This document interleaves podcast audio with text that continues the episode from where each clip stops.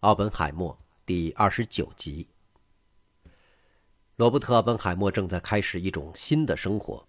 作为武器实验室的领头人，他将要把曼哈顿工程的众多人的努力成果结合在一起，并且使他们能很快的用于制造核武器。他需要把自己所不知道的潜能发掘出来，以处理一些从未想到过的问题，彻底改变与过去生活方式不同的工作习惯，并且调整那些与自己的经历不相符合或背道而驰的态度与模式。奥本海默需要改造他性格中重要的一部分。所有这些事情，他都打算在短期内完成。在三十九岁的年龄，为了要获得成功，他必须做出这些改变。所有的工作都是建立在快速的进度基础之上，可是几乎没有哪一件事能够迎合这个根本不可能的进度表，包括奥本海默自身的改造。这是对他承诺和毅力的考验，虽然他的承诺和毅力很快就要实现了。罗伯特经常思考如何把自己对物理学的激情和他对新墨西哥州大沙漠的向往结合起来。现在。他有了一个机会。一九四二年十一月十六日，他领着格罗夫斯将军来到了洛斯阿拉莫斯。奥本海默告诉他：“如果爬上峡谷，你会从一个台地的上面出来，那里有一所寄宿制男校，可能会成为一个有用的地方。”他们下午才到了学校。这所占地八百英亩的学校由一间大房子，也就是它的主建筑物。一个在1928年由800棵北美黄松的原木建造的大庄园——福乐庄园、乡舍和一些其他小建筑组成。学校海拔7200英尺，正好处于树带分界线。西面白雪覆盖的吉姆兹山拔地而起，约有一万一千英尺。你从福乐庄园宽敞的门廊能看到四十英里远的地方。向东，从里奥格兰德河峡谷可以看到奥本海默所钟爱的一万三千英尺高的克里斯托山。格罗夫斯看到这一景致后，突然激动地说：“就是这儿了！”奥本海默如愿以偿地看到了克里斯托山脉的壮丽景色。格罗夫斯也找到了一个与世隔绝的地方，那里只有一条蜿蜒的沙砾小路，只有一条电话线通到那儿。在后来的三个月里，建筑工人们建起了木瓦或锡制屋顶的廉价木屋。类似的房子建起来就当做简易的化学和物理实验室用了。所有的房屋都被漆成军绿色。看起来，奥本海默并未察觉到这一切对洛斯阿拉莫斯所造成的严重破坏。尽管多年以后他承认：“我要对毁掉这样一个美丽的地方负责。”由于集中精力招募工程所需的科学家，他也就无暇顾及建设一个小城镇的任务了。奥本海默的助手之一约翰·曼利是一名实验物理学家，他对这个站点有深深的忧虑。当1942年12月2日曼利刚刚从芝加哥到来时，意大利流亡物理学家恩里克·费米就已经在那里领导了一个实施世界上首个可控核链式反应的团队。作为美国的大都市，芝加哥拥有声名显赫的大学、世界级的图书馆和一大群经验丰富的机械师、玻璃吹制师、工程师和其他技师。而洛斯阿拉莫斯什么也没有。曼利写道：“我们正尝试着在新墨西哥州的野外建造一个新的实验室。”他认为，如果奥本海默是一个实验物理学家，他就会明白。搞实验物理学，百分之九十是管道工程，因此他永远都不会同意在这种条件下建设实验室。后勤组织工作复杂的让人恐怖。奥本海默和第一组科学家计划在一九四三年的三月中旬到达洛斯阿拉莫斯。罗伯特向汉斯贝特担保说，到那时，一个由城市工程师管理的可生活的社会将在那里建成。洛斯阿拉莫斯的建设、科学家的招募，以及世界上第一个核武器实验室所必须的一切装备的聚集，都需要一位一丝不苟的耐心的管理者。在一九四三年早期，奥本海默还不能胜任，他从未主持过比他的研究生研讨会更大的活动。在一九三八年，他曾负责过十五名研究生。现在，他指挥着几百名乃至很快就要达到几千名科学家和技术人员的工作。他的同事也都不相信他能胜任。因为那时正在欧内斯特·劳伦斯手下学习的年轻实验物理学家罗伯特·威尔逊回忆说：“奥本海默是一个行为古怪的人。在一九四零年以前，我知道他是因为他的古怪行为。他可不是那种你们心目当中的领导者。”而曼丽回忆说，他惊讶于奥本海默的广博知识，但同时也反感于他对世俗琐事的漠不关心。曼丽对实验室的组织特别担心。他说：“因为我不知道制作一个组织系统图要花几个月的时间，所以我就问奥本海默，谁来负责这个，谁来负责那个。”奥本海默对曼丽的询问一直避而不答，直到1943年3月的一天，曼丽。来到奥本海默办公室，奥本海默抬眼看到曼丽站在那儿，他清楚曼丽想要什么。他抓起一张纸扔到桌子上，说：“这就是你要的该死的组织系统图。”奥本海默设想把实验室分成四个区：实验物理、理论物理、化学冶金，还有就是军火类分区。每一分区里的小组领导向分区领导负责。而分区领导向奥本海默负责，这只是一个开始。在一九四三年初，奥本海默派年仅二十八岁的罗伯特·威尔逊去哈佛，安排把哈佛的回旋加速器安全运到洛斯阿拉莫斯。在三月四日，威尔逊来到洛斯阿拉莫斯，检查了安装回旋加速器的房子。他发现那里几乎一片狼藉，看起来那里好像没有日程安排，没有计划，没有负责人。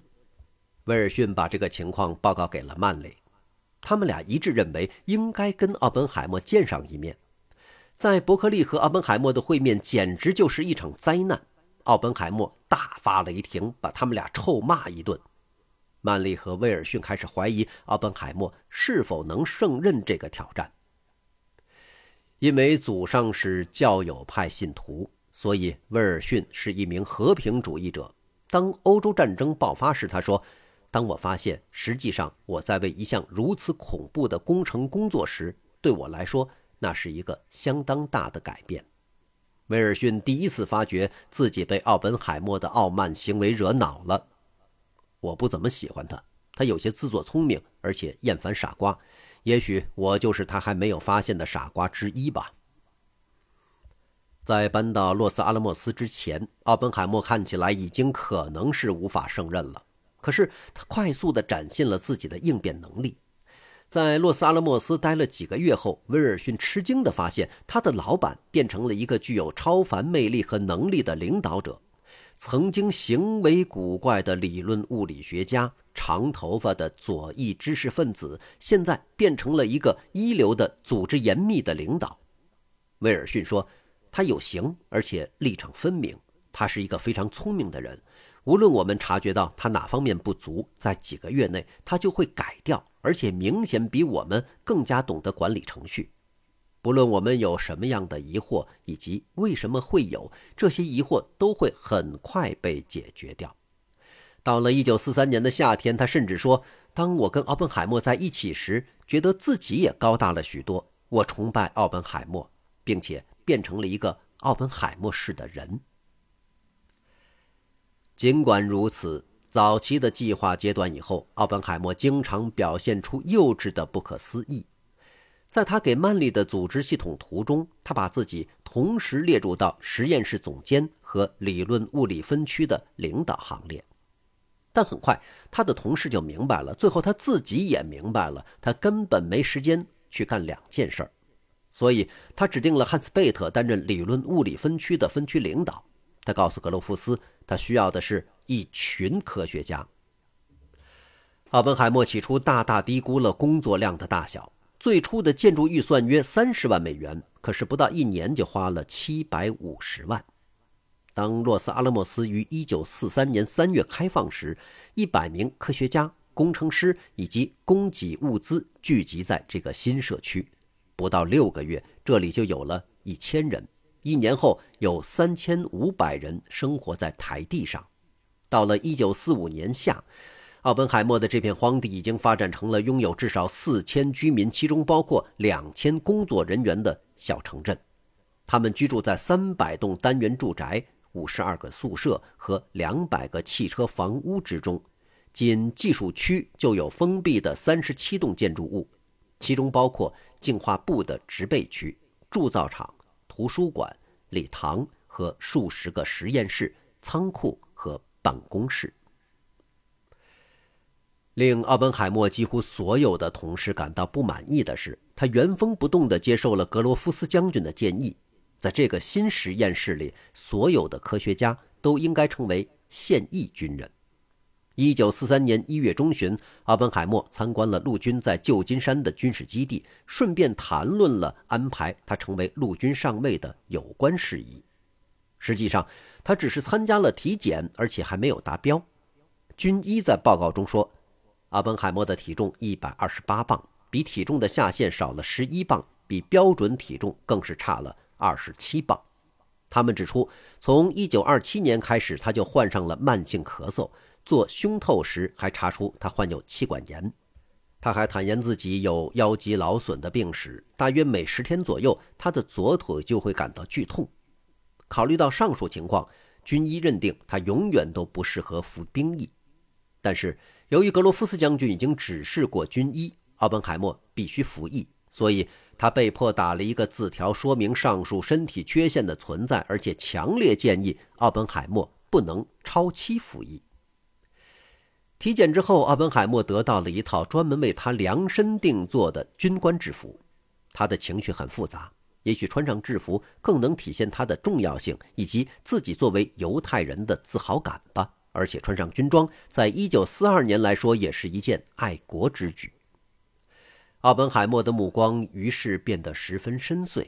罗伯特·威尔逊回忆道：“他还告诉我，这场战争与以往不同，这是一场为自由而战的战争，一场人民的战争。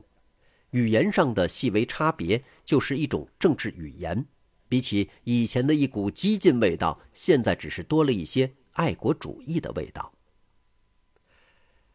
就在奥本海默开始巡视并通知物理学家们来到洛斯阿拉莫斯后不久，他就发现同事们不愿意在军队的管控下进行工作。